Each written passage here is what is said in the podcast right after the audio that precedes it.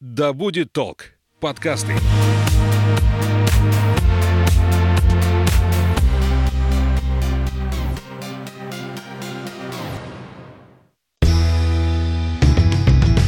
Всем доброго времени суток. Я Александра Михайловская. Это подкаст «Конюх Федоров», где мы говорим об осознанном туризме и о психологии путешествий, о новых трендах в туристической отрасли и об ответственности человека за окружающий мир. Сегодня мы в прямом смысле отправляемся в космос. Тема, которую мы подробно разберем с экспертами – астротуризм. Что это такое, как развиваются и куда отправляться любителям звезд. Об этом обо всем мы будем говорить сегодня вместе с нашими экспертами экспертами. В гостях у нас традиционный наш эксперт в сфере туризма, travel коуч Анна Статва. Ань, привет. Привет, Саш. Гость у нас еще в студии сегодня в буквальном смысле вселенского космического масштаба Оля Смолянкина. Ольга астроном, руководитель обсерватории астрономического кружка городского дворца творчества, участник команды клуба научных путешествий «Астроверты». Оля, привет. Всем привет. Оль, каяться буду. Недавно, до знакомства с Аней, я думала, что астротуризм – это такие путешествия, когда отправляешься куда-то в Индию, берешь с собой астролога и пишешь гороскоп, составляешь свой план на жизнь. Потом Аня мне говорит, не-не, это, говорит, с космосом связано. Объясни, что это такое астротуризм, что это вообще за явление? Э, на самом деле, вот эта а, ошибка путать астронома и астролога, она достаточно часто встречается. И я неоднократно за свою жизнь получала просьбы, ты астроном ведь? Составь, пожалуйста, нам натальную карту.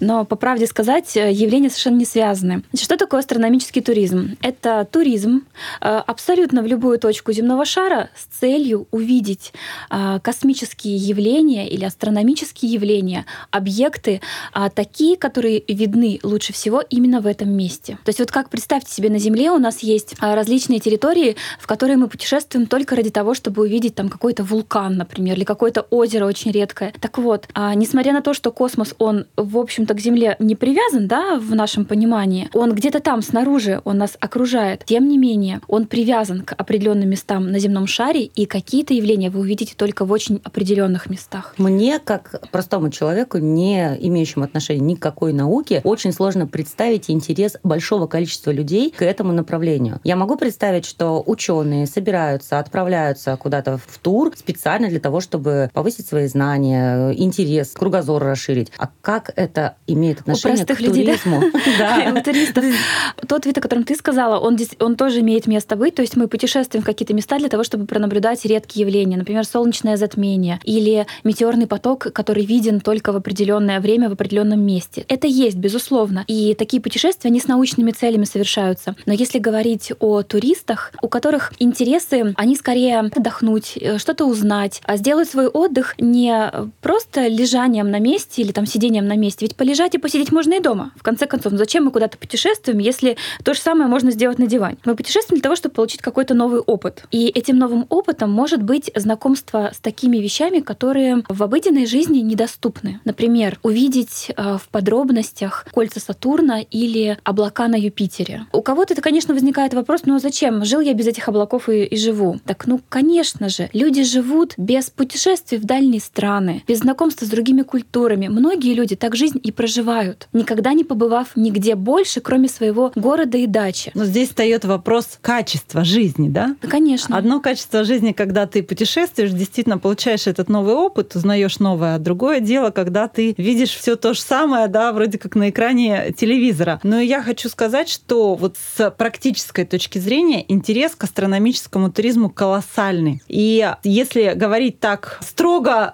научно, то этот вид туризма можно отнести либо к событийному, либо как раз к научному, вот по классификации. Угу. Ну вот если мы будем формально немножко к этому этому подходить. Причем многие люди, вот действительно вопрос был, на мой взгляд, очень правомерный, путают астрономический туризм с астрологией. И здесь очень большую роль играет как раз просвещение, которым занимается вот Оля, например. Угу. У меня был интересный случай в одной такой поездке, когда с нами вместе в путешествии был астролог. И у него был э, интерес очень такой прагматический, то есть ему хотелось все то, с чем он имел ранее дело в смартфоне, на компьютере и на бумаге, ему хотелось глазами увидеть все это, то есть приблизиться к тем объектам, о которых он э, говорит mm. в своей практике. И э, представьте себе ситуацию. Ночь, наблюдение. Мы стоим у телескопа. Туристов, конечно же, мы обучили, где какие созвездия, где какие планеты. И вдруг этот астролог, этот человек подходит и говорит, Оля, я не могу понять одного. Вот я смотрю глазами, планета Сатурн. Я вижу вот сейчас, что она находится в созвездии, по тогда Стрелец. Я вижу Стрелец, я вижу Сатурн, они вместе. Но моя программа астрологическая, проверенная, надежная и так далее, показывает в другом созвездии. Кто ошибается? Вселенная реальность.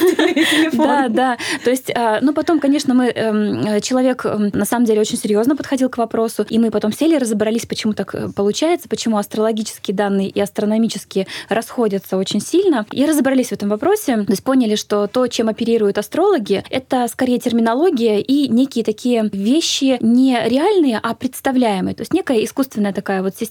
Я, в общем-то, плохо в этом разбираюсь, но я думаю, что, может, кто-то из слушателей лучше разбирается, чем я. А астрономия — это про реальность. Это про то, где на самом деле что находится, как что на, друг на друга влияет. И для этого астролога это был интересный опыт. Я поняла про астролога. Я все таки скептик такой немножко. Аня, ты по земле, по воде, по воздуху уже немало пролетела, тебя потянула в космос. Почему? Я хочу с той точки зрения, что Кто рассказал, что я мечтаю о космическом туризме? А Мы неоднократно ни в одном подкасте об этом говорили. А что тебя, как человека, не изучавшего специально астрономию, потянуло сюда? Ну, во-первых, интерес к космосу — это интерес такой очень широко распространенный, и я думаю, что вот Оля подтвердит, что он напрямую связан с теми ну, глобальными вопросами, которые человек так или иначе себе в жизни задает. Да? Это вопросы, начиная от смысла жизни до нашего места во Вселенной, и вообще, что такое Вселенная, как она развивается, по каким законам мы живем. То есть это вопросы, которые так или иначе в разной формулировке любой человек себе на каком-то жизненном этапе задает. Поэтому такой туризм — это способ ответить, ну не ответить, но хотя бы попытаться найти ответ на эти вопросы. То есть как-то продвинуться вообще в своем развитии, в своем миропонимании и в формировании своей картины мира. Еще недавно я посмотрела, писали еще 18 год, 19 в статьях в интернете, что это то самое направление астротуризм, который набирает популярность, набирает обороты. За три года я стала встречать все больше упоминаний, все больше людей, которые этим интересуются. Не связано ли это с тем, что здесь уже произошло пресыщение какое-то в уже существующих, и вот решили, о, новенькое что-то? Или все-таки вы настаиваете на том, что интерес к этой области чем-то другим связан больше даже с научной составляющей? Ну, конечно, мне вот интересно Ольна мнение, но я э, скажу, что я думаю на этот счет. Первое, это, с одной стороны, поиск новых видов туризма, нового опыта, это имеет место быть. И второе, это все-таки рост уровня образованности людей, потому что чем более люди образованы, чем более они осознаны, тем больше они э, стремятся как раз задавать себе эти вопросы и искать ответы. Я с Аней согласна во всем, что она выше говорила. А, хочу лишь добавить, что вот для меня астрономия — это часть моей обыденной жизни. То есть я на этот, на такой вид туризма я смотрю несколько иначе. То есть для меня это не экзотика. Для меня это скорее про то, куда мы выберем поехать э, в отпуск. И, естественно, я выберу поехать туда, где я могу что-то такое интересное, крутое, поражающее воображение увидеть. А, ну и, естественно, для каждого человека есть какие-то рамки его мира. А для кого-то пределом вот этого мира является какая-то ближайшая территория. Кто-то поедет, например, на прекрасные озера там, в Омской области, там, Ленево, может быть, на Данилово, поедет, чтобы там отдохнуть душой, телом и так далее. То есть для кого-то география заканчивается здесь. Я сейчас не говорю про материальные возможности. Я знаю людей, которые не бедствуют, но при этом они выбирают такой вот близкий отдых. Для них, возможно, это как домашнее, близкое. Mm-hmm. Есть люди, которые мыслят странами, то есть для которых важно в каждый следующий свой отпуск в какой-то новой стране побывать, окунуться в культуру, пережить невероятный опыт, перекроить свое сознание таким вот образом, обновиться и дальше двигаться по жизни с этим опытом, другим человеком. А для кого-то э, нет границ стран, нет границ территориальных, для них весь мир — это вот такая карта открытая, и за свою жизнь человек, ну, где-то успеет побывать, где-то не успеет, и он старается побывать в максимальном количестве мест. Он старается глазами увидеть а, не только ближайшие озера, не только ближайшие города, интересные музеи и прочее. Для него важно, что он глазами смог увидеть то место, где во Вселенной сейчас рождаются звезды. Он пережил этот опыт. Это тоже интересный опыт. Мы живем под светом Солнца, которое греет эту планету уже несколько несколько миллиардов лет. И э, поскольку Солнце звезда не очень э, быстро меняющаяся, то для нас это какая-то константа. Ну, за короткую человеческую жизнь что-то такое постоянное. Но в космосе процессы происходят драматически. И увидеть эти процессы воочию — это очень интересно. Остаток от взрыва звезды, то, чем звезда стала. Это можно увидеть глазами. Можно увидеть глазами планету Марс. Ну, казалось бы, ну Марс и Марс, да, ну в учебнике открыл, посмотрел или там в интернете. Но это планета, где есть такие же смены времен года, как и на Земле где найдены следы выветривания. То есть там была вода, там текли реки, были океаны. Подумайте только о том, что где-то недалеко от нас есть планета, где наверняка также жили какие-то существа. Я согласна с Аней, что любой человек рано или поздно этими вопросами задавался. Может быть, в пятилетнем возрасте, а потом забыл навсегда. Может быть, уже э, ближе к зрелому возрасту и, может быть, ближе к старости уже эти вопросы у кого-то возникают. У всех в разное время. Я и хотела спросить, какой возраст у астротуристов? Так можно а, сформулировать? Конечно, можно сформулировать, пожалуй, от 5 до бесконечности. От 5 не потому, что дети только в 5 начинают интересоваться, от 5 потому, что взрослые могут э, взять в какие-то такие необычные условия детей именно вот в таком возрасте. Угу. Кто-то осмеливается и в 2 года ребенка взять с собой там, на перелет на самолете или на поезде длительный. То есть нет какого-то специального возраста для восприятия этой информации. Возраст ограничивается только обычными туристическими возможностями, потребностями. Да, я вот в подтверждение слов хочу сказать, что последний раз у нас на Астрокемпе был э, ребенок семилетний, который наравне с нами слушал интереснейшие лекции и задавал вопросы, и также э, наблюдал в телескоп разные планеты, галактики. И мне кажется, ее интерес был на таком же уровне, как у остальных взрослых. Необходима какая-то подготовка, потому что у меня еще сутки только уйдут на то, чтобы запомнить названия какие-то. И то половину запомнить, половину нет. Какая-то предварительная подготовка для таких туров необходима, как вот физическая э, конечно, тренировка? Конечно, конечно, но она связана не с тем материалом, который там будет. Это связано не с информацией, это связано не с какими-то научными данными. То есть можно при, приехать абсолютно ничего не представляя, не зная об астрономии. Подготовка будет другого характера. Вот представьте себе, а, вся наша обычная жизнь протекает в дневное время. Сегодня вы в куртках, наверное, в теплых, да, вышли на улицу, да, да, в зимненьких. А теперь представьте себе, что примерно при такой погоде, если бы вы сейчас поехали поехали в Астротур сегодня, то вам пришлось бы при такой погоде еще плюс ночная температура, да, то есть минус ночная температура, и вам пришлось бы в куртке простоять какое-то время почти неподвижно у телескопа, потому что вы же что-то наблюдаете в это время, э, смотрите на разные объекты космоса, а для того, чтобы насмотреться, нужно ну, некоторое количество там, минут, часов. А минут или часов? Кому-то минут хватает, кому-то хочется смотреть часами. Обычно такие наблюдения длятся от получаса до там, двух-трех часов. Понятно, что можно делать перерывы на чай и кофе, и э, еду. Зависит это от процессов, которые происходят сейчас непосредственно? А, да, да, то есть э, в зависимости от того, что можно увидеть, э, наблюдение будет длиннее, короче. Я к тому клоню, что подумайте, в какой одежде вы готовы пробыть какое-то количество часов ночью неподвижно. Экипировка. Экипировка, да, то есть это то, о чем стоит позаботиться. Теплая обувь, перчатки, варежки и прочее, куртки. Даже летом и осенью. Даже летом, даже летом и осенью. То есть летом, когда мы наблюдаем в горах, есть у нас выезды в, в горы, к крупным обсерваториям, там, казалось бы, лето, жарко, но ночью, тем не менее, долго стоять на одном и том же месте нужна куртка. Ну, может быть, не зимняя, конечно, но хотя бы осенняя. То есть вот такую подготовку провести необходимо. Раз мы заговорили о мире, о мировой практике, где это лучше развито? У нас в стране, в России или за рубежом? Очень хороший вопрос. Тут я скажу о том, что есть разные направления в астрономическом туризме. То есть есть такое направление, как выезд куда-то или пребывание где-то с телескопами и наблюдения, а есть такой вид э, астрономического туризма, когда вы приезжаете в какую-то обсерваторию, mm-hmm. которая стоит неподвижно, которая не принимает туристов, туда вхожи только работники этой обсерватории. Это закрытая всегда территория. Закрытая, потому что любой человек, который входит в помещение с телескопами, он влияет на микроклимат внутри, и он может просто уничтожить ближайшую ночь наблюдений на этом телескопе. Каким образом? А, потому подышать. что... По, да, подышать. Согреться. Будучи теплым.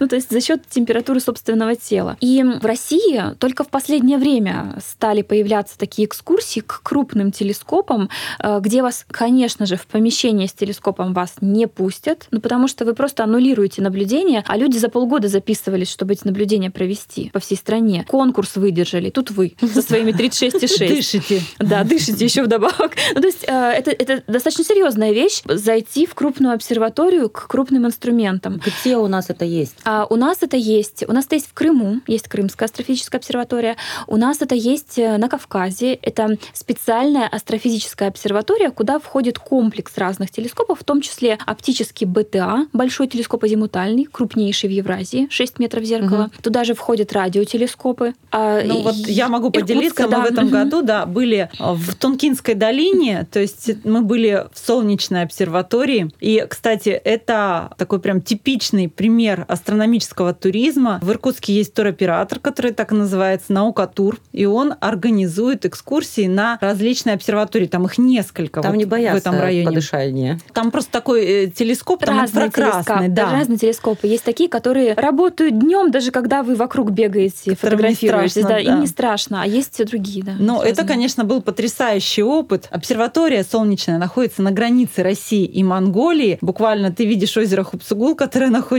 а, в Монголии, видишь тут большой массив а, восточных Саян. И, конечно, это фундаментальная наука. Я Сол- сразу хочу сказать, что там какую-то часть слов мы вообще с девочками не понимали, о чем идет речь. Но наши мужчины кивали и поддерживали беседу. Возможно, тоже не понимали, но, Но делали вид, могли, поддержать. А, да, шучу на самом деле. Это безумно интересно. И, конечно, мы вообще испытали вот такой восторг, такое вдохновение от того, что мы как раз смогли прикоснуться к этой фундаментальной науке. И замечательно, что люди, которые работают вот в этой науке, они настолько могут все это популяризировать, то есть они все равно э, стремятся адаптировать эти э, термины, да, достаточно сложные, и донести до нас саму суть вообще своих научных изысканий. Самое, что приятное, вот эти обсерватории, по крайней мере, вот э, находящиеся в Иркутской области, в Республике Бурятия, они открыты для посещения, и э, сейчас они прям реализуют целенаправленно такую программу по просвещению как раз школьников, взрослых людей. И это здорово, что каждый может узнать что-то новое. Солнечное это наблюдение за Солнцем Да, или да. э, комплекс?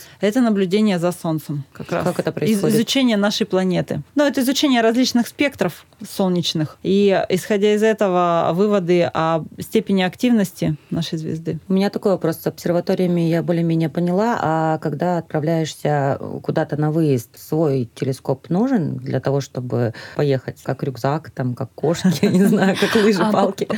покупать, э, покупать не придется свой телескоп. Когда происходит островыезд, у нас вообще в, в Омске а, практика островыездов насчитывает уже много десятилетий. То есть у нас э, астрономы были всегда, пожалуй, и всегда были островыезды. Всегда присоединялись люди со стороны, то есть те, которые астрономией интересуются постольку поскольку. И, естественно, для э, интересующегося постольку поскольку нет э, смысла покупать телескоп свой собственный и там как-то с этим разбираться. Всегда есть астрономы с телескопами, и а, к ним можно присоединиться на такой островыезд, следить за новостями в группе в открытой в Омской, астрономические наблюдения в городе в Ом- Омске, ВКонтакте есть такая группа у нас, и там мы всегда сообщаем о том, что куда-то собираемся. Мгм. Если мы готовимся куда-то выехать, мы об этом говорим, и любой желающий, ничего для этого не нужно, то есть не нужно никакого специального оборудования. Ну, единственное, что, естественно, вы как турист подготовьтесь, там, оденьтесь хотя бы, заправьте машину, чтобы не оказаться в неловкой ситуации. Чуть-чуть почитайте. Да, ну не, можете, почитайте э, какую-нибудь интересную художественную литературу, что- чтобы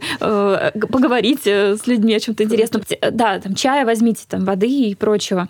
То есть никакой специальной подготовки не нужно, можно просто присоединиться и поучаствовать, то есть приобщиться, посмотреть, как астрономы наблюдают, когда они на отдыхе. Сколько длится такой Ой, выезд? Для каждого человека по-разному. Ну, бывает, один что, день, два, бывает, что неделя, э, просто сутки. Да по желанию. Бывает, что мы просто приезжаем вечером и ночью, допустим, в час ночи, наблюдавшись, уезжаем домой спать в своих кроватях. А кто-то может остаться в палатке переночевать, а кто-то может и на вторые сутки. Но тут, видите, такая сложность есть э, с тем, что костры разводить нельзя в лесах. И поэтому без костра, ну сколько вы пробудете на природе без костра? Учитывая это, ну сколько человек готов оставаться на природе? Летом, возможно, и двое суток побыть на природе. А вот так вот поехать на какую-нибудь базу и там расположиться? Или здесь есть важность выбора локации? А, Есть важность выбора локации, и поэтому очень ценны базы, которые находятся в тех регионах э, нашей Омской области, где минимальная засветка от городских фонарей, теплиц и прочих источников освещения. Вот этот вопрос у меня был, почему угу. обязательно нужно выезжать? Ну, вышел на окраину, там чуть-чуть проехал два километра. Да, да, и видишь свет.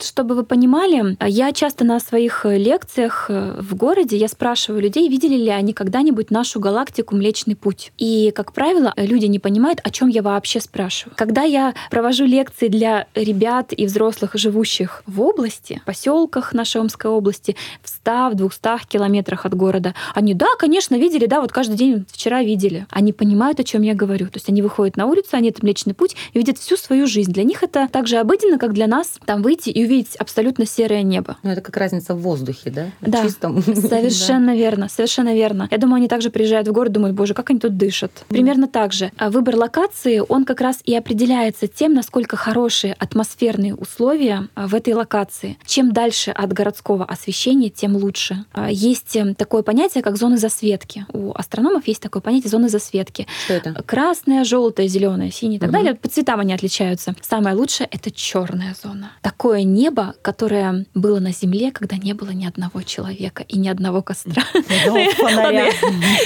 Я так очень романтично об этом говорю. Ну да, на самом деле там, где просто нет засветки, где вы не видите небо таким черным, каким оно является изначально из своей природы. Далее, как только появляются источники света, появляется серая зона, потом синяя зона и так далее. Синяя зона — это зона вполне подходящая, очень хорошая для наблюдений. То есть синей зоны уже достаточно.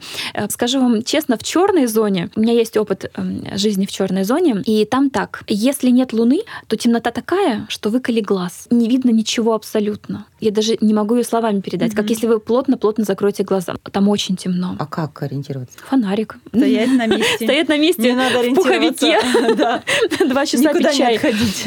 Да, ну, э, то есть э, в городах уже красная зона засветки. Красная зона, это значит, что вы видите несколько звезд ярких и больше ничего. Ну и ковш можно различить. Ковш, прекрасно, да, замечательно. Ковш можно, да, это все, что можно различить. То есть люди, которые всегда прожили в красной или белой зоне, зоне засветки, то есть в городах, они не подозревают, насколько фантастическое небо у нас над головой. Mm. Это как если бы вы всегда жили в пустыне и даже не представляли себе, что есть что деревья снег? или да, или что такое снег. Mm-hmm. Я помню, была история о том, как где-то на экваторе выпал снег, какая-то какая аномалия погодная mm-hmm. была, и дети, когда увидели снег, для них это был шок. Они так были счастливы. Счастливы ли мы снегу, живя, живя, в городе Омске? Ну, для нас снег и снег. Да, обыденно. То же самое и с небом. Ну вот я могу сказать, что самое-самое потрясающее небо, которое я когда-то видела, это как раз на Кавказе. Вот когда да, мы ходили Это как раз та самая черная зона, про которую я сейчас сказала.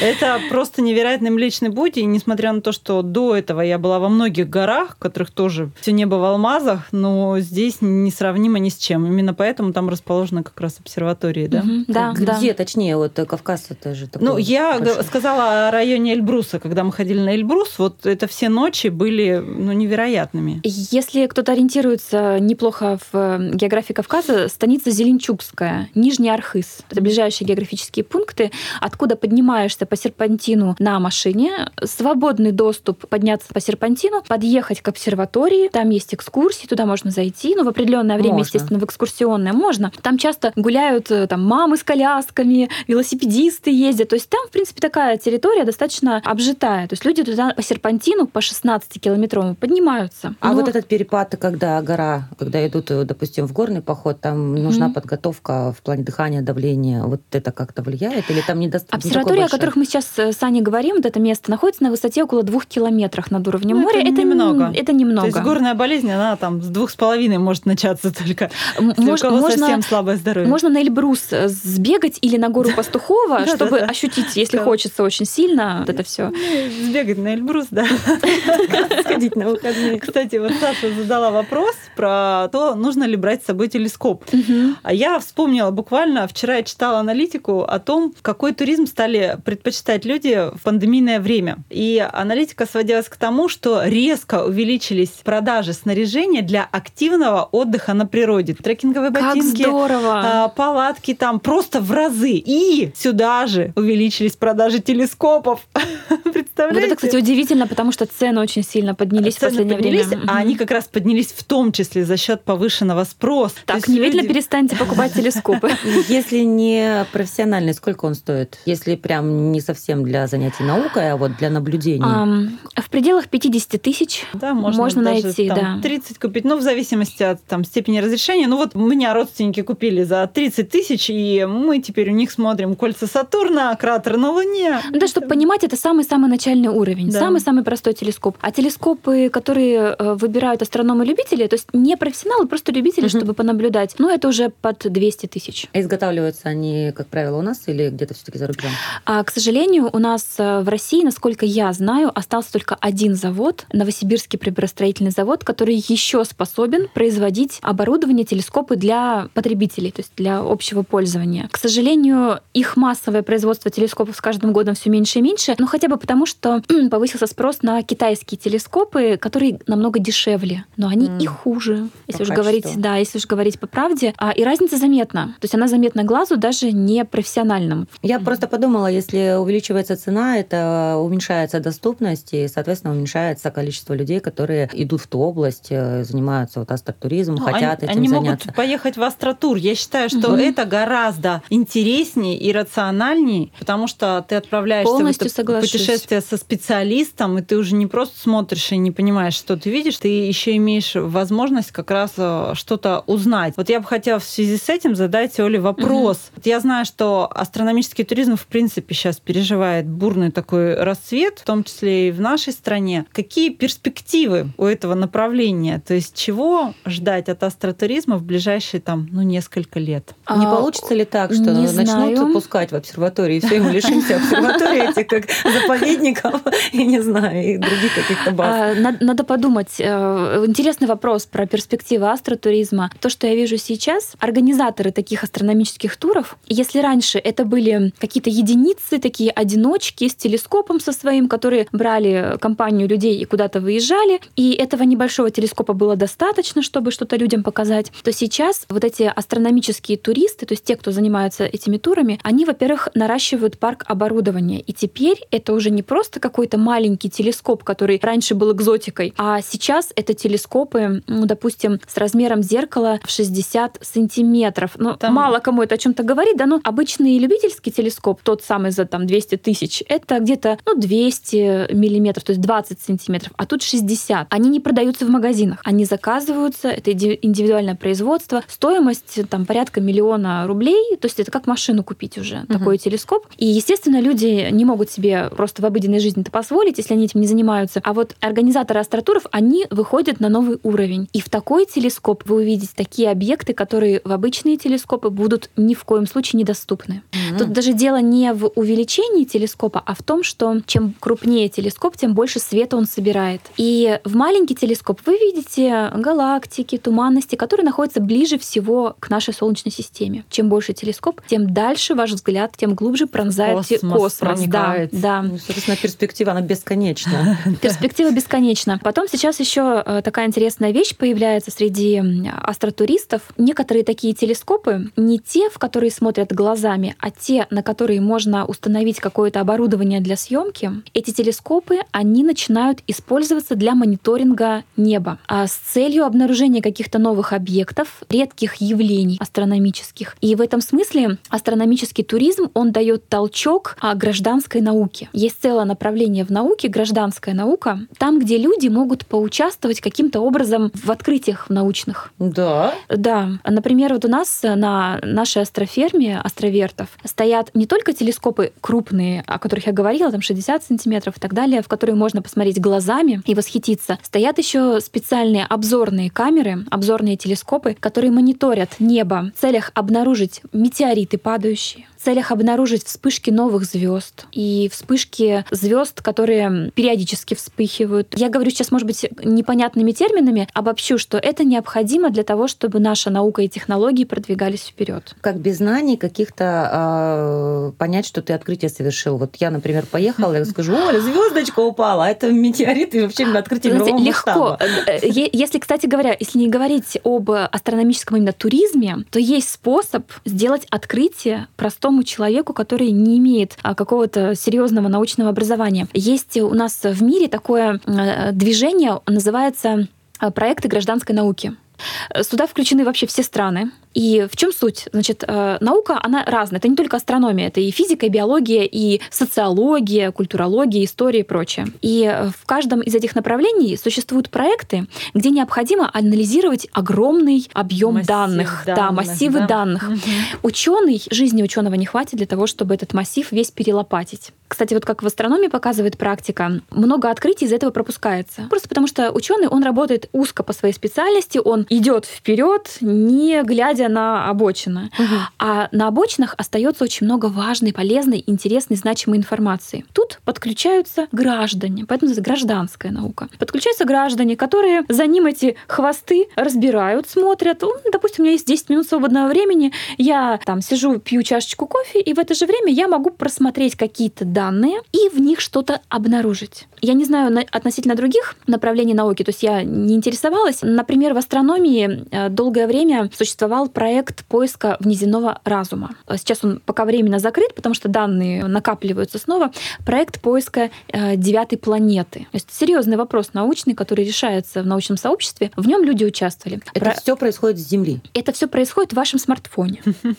То есть вы устанавливаете программу, приложение, обычное приложение, выбираете, в какой области научного знания вам интересно. Может быть, история, может быть, а, мировая художественная культура, может быть, астрономия, может быть, физика. И получаете, во-первых, инструкцию, как работать с данными, что, что нужно там Делай примечать. раз, делай два. Да-да-да. До чего техника дошла, хочется сказать. И э, потом анализируете данные и отправляете отчеты автоматически. То есть вам не нужно писать длинные отчеты какие-то и прочее. Вам даже, по сути, глубоко разбираться в этом не нужно. Но вы понимаете, ваша обработка, ваша работа, она важна. Потому что кроме вас еще десятки, сотни людей делают то же самое. И они закрывают огромный массив информации, огромный массив данных обрабатывают, в котором ученые уже потом находят то, что им То есть необходимо. каждый может внести свой вклад в развитие науки. Ну, дети играют в игрушки, да, на телефоне, а с тем же успехом они могут э, девятую планету искать. Ну, мы это сохраним в секрете, да, что это только мы и Омск, и слушатели нашего Только мы должны ее найти. эту планету. А прозвучало Бурятия, прозвучал Иркутск, э, Кавказ. А, Недавно мне сказали Мурманск, где северное сияние, и сказали, там самое потрясающее небо. Где наблюдать, если мы говорим сейчас о масштабах страны и за рубежом? Мгм. Отличный вопрос. Я вернусь к началу нашего разговора, а, когда я говорила о том, что в разные места нашей планеты мы ездим, чтобы что-то увидеть. То есть где-то там мы Мгм. какие-то храмы хотим увидеть, где-то какие-то музеи интересные в единственном экземпляре. Так вот, с астрономическими явлениями то же самое. Есть на нашей планете такие места, где и только где можно наблюдать определенные явления. Ну а разве она Да. не вращается? Так Она что вращ- же надо добращаться до того явления? Она вращается. Же Ну, на какой-то широте находитесь при этом постоянно. Да, да. Ну вот приведу пример. Например, в следующем году, в мае, будет э, очередной звездный дождь. Он будет для всей планеты. Но максимум этого шторма, не побоюсь этого слова, придется М. на территорию на западном полушарии. Это примерно Мексика, Америка, Мгм, вот эти вот. мгм. И сейчас э, люди озабочены тем, чтобы последние билеты, ну, по-моему, билет уже разобрали на все самолеты туда, и все гостиницы уже, наверное, заняты. Да, ну, я, конечно, шучу, но, э, допустим, когда э, бы- были э, солнечные затмения в последние Мгм. годы, а будьте уверены, вы за три года уже в гостиницах с большим трудом найдете места в тех городах, по которым проходит линия солнечного Ну, затмения. Это Только с палаткой. Это только, то- мне кажется. Нет, нет, э, Турфирмы работают Конечно, отлично тот- в этом это направлении. тот самый событийный туризм, и действительно туристская отрасль очень хорошо отслеживает эти Мгм. события и прямо организует туры, централизованные выезды, брони гостиниц и так далее. Вот то же самое и с Мурманском. Дело в том, что наше магнитное поле Земли устроено таким образом, что частицы солнечного ветра, они захватываются в нашей атмосфере, сталкиваются с атомами атмосферы и сияют. Вот эти самые сияния. Но увидеть эти сияния можно только на определенных широтах. И если в западном полушарии кольцо полярных сияний, оно спускается достаточно низко, до довольно низких широтах, в восточном, в нашем полушарии это не так. Это связано с тем, что ось вращения Земли и ось магнитного поля, они немножечко расходятся. Мгм. И а, географические широты, на которых вы наблюдаете полярные сияния в западном и восточном полушарии, очень сильно отличаются. Для нас это редкость. В нашем полушарии нужно очень далеко на север забраться для того, чтобы увидеть полярные сияния, например, в Мурманск. Жители какой страны счастливчики ближе всего к небу? Космосу. Э, Не могу сказать. Разные, разные страны, в разных странах наблюдается что-то свое. Допустим, те же вот полярные сияния в нашем полушарии — это северные регионы нашей страны, а в западном полушарии — это э, Канада, Соединенные Штаты, там до 40 с небольшим широт. Потом, если говорить, например, о солнечных затмениях, кстати, уникальное явление — солнечное затмение. Если вы когда-нибудь видели частную фазу, ну, то есть как Луна слегка закрыла Солнце, будьте уверены, вы ничего еще не видели в своей жизни. То есть это, это не то. А что? Это то? другое. А это уже нужно, Это не другое. расскажешь, Что? нужно Это посмотреть. когда полное. Когда полное затмение — это нечто Черная зона, я выучила. особенное. Да. Так что, э, что касается затмений, тут разные страны. Иногда, допустим, в 1931 году солнечное затмение пройдет по нашей стране. В 2008 году полоса затмения солнечного проходила по нашей стране, и со со всего земного шара люди собирались в России, чтобы его посмотреть. Редкое явление. То есть тут разным странам в разные годы везет по-разному. М. Вот. Да, и даже э, на разных точках страны, тем более нашей необъятной, Мгм. можно увидеть разные Про черные фазы. зоны, кстати, вот Саша сказала про черные зоны. А в Европе черных зон не осталось практически. То есть там нам, практически За- нет. Да, да, да, да, да, там да. Стопроцентная, да. Поэтому, да, мы в плане вот астрономического туризма, наблюдений, да, мы очень хорошая страна. А если сравнивать Омскую область с другими регионами нашего государства, то вот, например, в Москве уже, чтобы хотя бы чуть-чуть понизить класс вот этой зоны засветки, ну, хотя бы не в белой наблюдать, а хотя бы в красной зоне, нужно километров там за 100, за 200 от центра. Ну, представьте, что такое 200 километров? У нас в Омске ну, 50-70 километров, вы уже в черной зоне. М. Да, у нас Повезло. прек- прекрасное место для вот данного вида туризма. Прозвучала информация, что года за три уже все отели э, раскупают и все места там. Это ну, правда. Образно. А я к чему? Э, Путешествие такого плана, астротуры такого плана, за сколько можно планировать и насколько вперед? То если 31 год, то можно уже сейчас ежедневники своем помечать, наверное. А, Купить квартиру в том городе, где и просто там жить. Да, начать с этого. заработать к 31 году Кстати, да, да, кстати.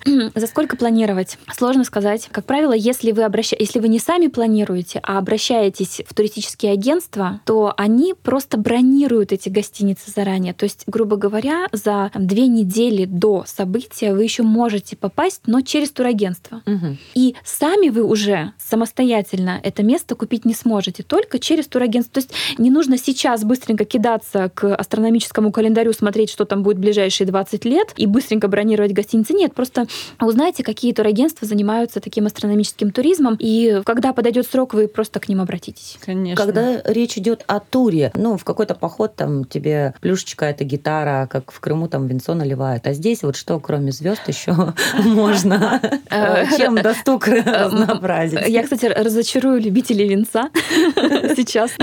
Я про э, винцо и остротуры.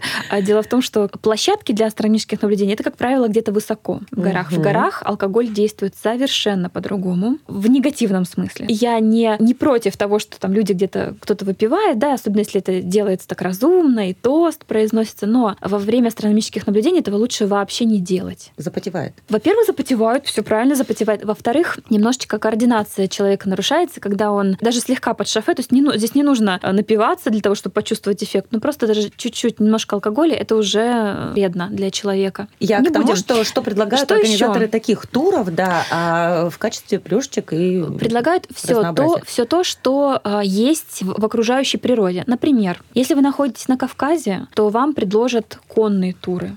Вам предложат сплав на рафте, а вам предложат поход к каким-нибудь достопримечательностям географическим, например, к каким-нибудь красивым озерам или на ледник или еще, ну, что для вас доступно в плане физическом, то есть куда вы Мгм. можете дойти, доползти, на что вам хватит денег и так далее. Потом а.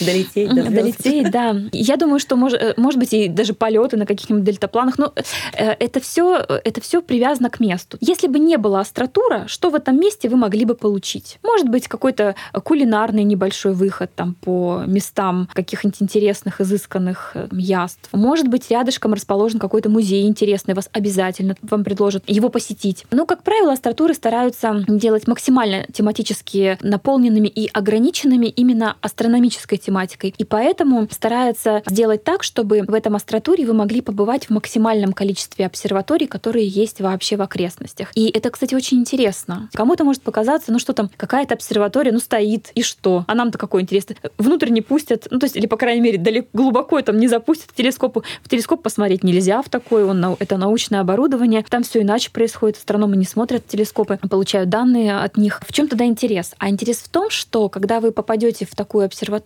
вам предложат экскурсию, в которой расскажут о том, с чем связан связаны эта обсерватория, эти телескопы. А, например, раз уж мы говорили о Тункинской долине да, да, и о Кавказе, говорим, да, кстати, там и там, и там стоят два телескопа из э, троицы радиотелескопов, благодаря которым мы можем ориентироваться по GPS. То есть телескопы, которые ведут наблюдение самых далеких объектов нашей Вселенной. Это активные ядра далеких галактик, называются квазары. И система телескопов называется квазар. И вот эти телескопы, они наблюдают за этими далекими квазарами квазарами и по этим наблюдениям определяют, нет ли сдвига литосферных плит, а какие процессы происходят на Земле. И в связи с этими процессами корректируют ту информацию, которая передает на спутники, а спутники уже передают сигнал на ваши телефоны. То есть, грубо говоря, если вы вызываете такси, угу. оно подъезжает к вашему подъезду. Спасибо системе квазар, радиотелескопов. Вот так, вот так фундаментальная да, наука Иначе точность была бы жизни. сотни метров, угу. если бы не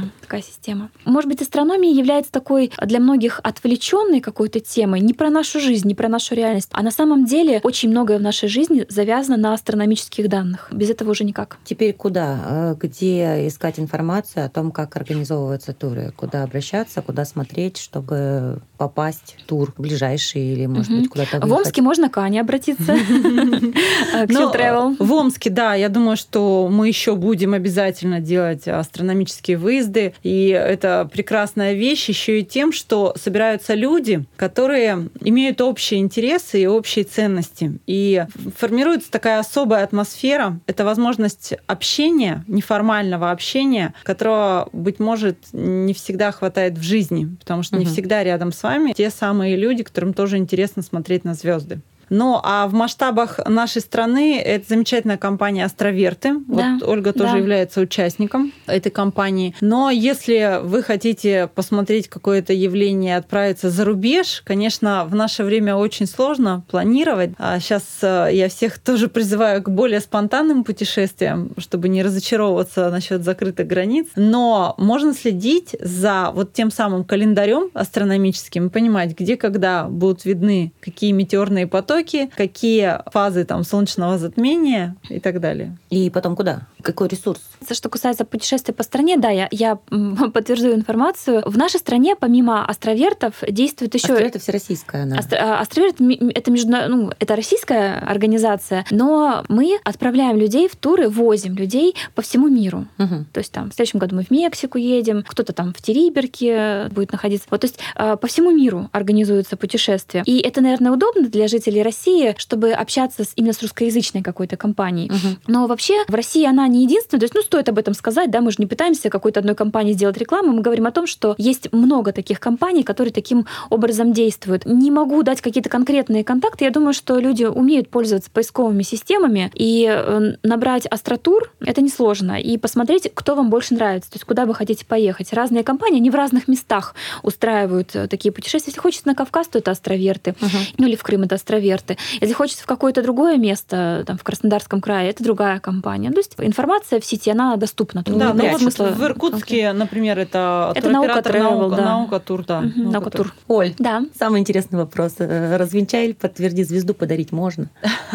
Конечно. Но не на бумажке, а вот как Коне- этот процесс а, а, происходит? не на бумажке. Или это такой большой миф и маркетинговый ход? Р- расскажу об этом. Это подарить остротур как раз. Купить человеку остротур на Новый год подарить. Ну, Это это, лучший подарок. лучший подарок. да. Наверное, сейчас Саша спрашивает про те самые сертификаты с подарками, да, Да. звезды прочее. Развенчиваю этот миф. Звезду назвать чьим-то именем, подарить или дачу на Луне, там участок на Луне нельзя. А с определенного времени, там, с середины 20 века, а, действует а, такое соглашение, заключенное всеми странами, о том, что никакая территория на других планетах, спутниках или просто где-то в космосе не может принадлежать кому-то лично, ну или какому-то государству. Кстати говоря, вот если вы когда-нибудь слышали такую формулировку «Всемирная неделя космоса». Мгм. И вот Всемирная неделя космоса начинается 4 октября, когда полетел первый спутник. Спутник 1. 1957 года. Да. Как сейчас А помню. заканчивается а, 10 октября, как раз э, там, в 60-х годах, когда было подписано соглашение о космосе, согласно которому нет, не назвать звезду, не, то есть вы не можете. Это не сказать незаконно. Э, Я, допустим, могу э, нарисовать открытку, где, где напишу «Ты моя вселенная, и вся вселенная для тебя». Ну, я же не пытаюсь э,